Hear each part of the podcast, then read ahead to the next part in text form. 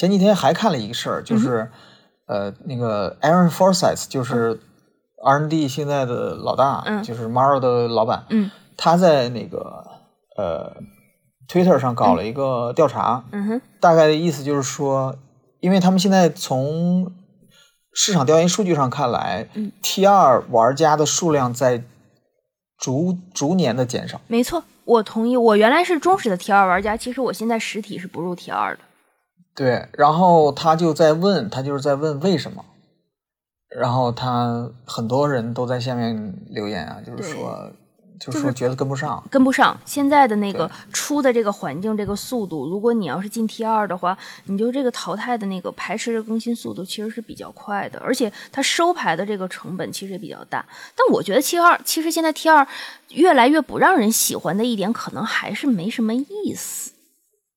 我倒是有一种，就是 T 二不如我当年打牌的时候有那种有很多套牌是很有代入感的。现在的 T 二就有的时候你会觉得很没有意思，嗯，经常会是那一种，哎，什么什么套牌又制霸了，就是欧纳斯在的时候，欧科在的时候，嗯对，然后泰坦门在的时候，到后来约利昂在的时候。你一提 T 二的时候，最近在干什么？在呃约利昂，然后你就说什么欧纳斯，然后之前的格罗斯，然后就是有的时候甚至就是出一个金牌的时候，我往往都忘记了它究竟出的是 T 二的金牌还是一个摩登的金牌。就像之前那个什么，就是刚才就是今今天晚上的时候，我还在跟朋友就是聊到摩登，然后他说摩登又大家又都回归去打欧纳斯了，我第一反应是啊，摩登没进他呀。我后来想，哦，对，那一波其实大家预言的时候二选一，最后进了一个那个约里昂。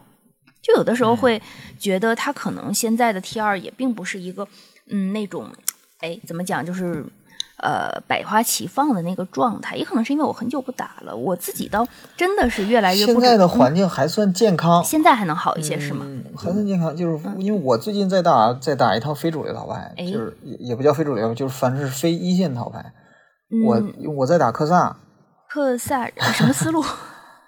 就 是就是，其实说到底还是蓝白控，我就是爱打控制嗯嘛，就是还是蓝白控，但是他放了那个科萨和那个那个强能石弱能石，能合体吗？能合体？哎，这个听克萨变身套，对，哎这么一套控制套牌，就是也是能打的。嗯然后我我打的这些都是非主流套牌，还有一套蓝黑控也是，呃，也还能玩。就是我我觉得现在的 T 二不存在那种不健康的情况，我觉得最大的问题还是轮替的太快了，玩家跟不上。尤其是实体玩家，尤其是比如说实体玩家，当他在 MTGA 上可以感受一套 T 二的时候，他不必要非要收一套 T 二去实体给他测。